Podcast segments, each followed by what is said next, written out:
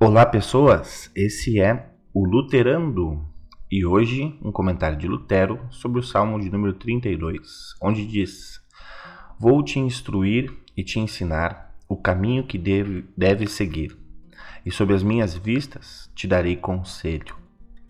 Os incompreensíveis caminhos de Deus. Você pede que eu o salve? diz o Senhor. Pois bem, não perca a paciência não tente me ensinar o que fazer, nem ensine a si mesmo. Confie em mim. Eu serei seu mestre. Vou guiá-lo no caminho em que andará seguro no meu agrado. Você pensa que tudo está perdido quando as coisas não acontecem conforme seus planos. Na verdade, seu modo de pensar lhe é prejudicial e me atrapalha. As coisas têm de acontecer, não como você pensa, mas de uma forma que vai além de sua compreensão. Revista-se da falta de entendimento e eu lhe darei o meu entendimento.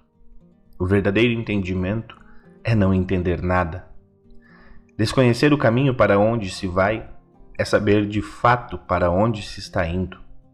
Meu entendimento faz com que você não tenha entendimento nenhum.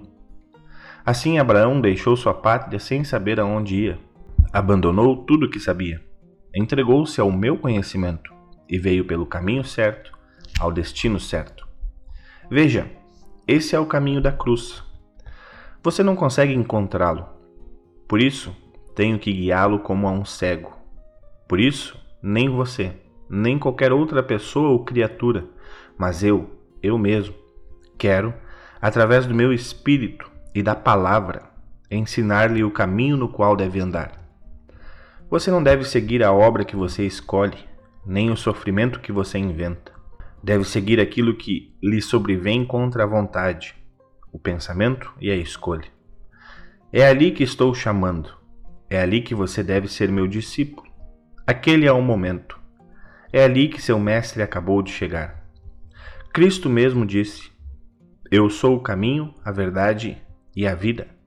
Ninguém vem ao Pai senão por mim. Pois fora desse caminho, isto é, de Cristo, não encontrarás outro caminho ao Pai, mas o erro. Não encontrarás a verdade, mas a hipocrisia e a mentira. Não encontrarás a vida, mas a morte eterna. Fica aí a dica então do nosso Lutero, né? Vamos confiar nos caminhos de Deus para nossa vida. Eu sou o pastor Lucas Pintes Grafunder e esse foi o Luterando. Abraço, Deus cuida.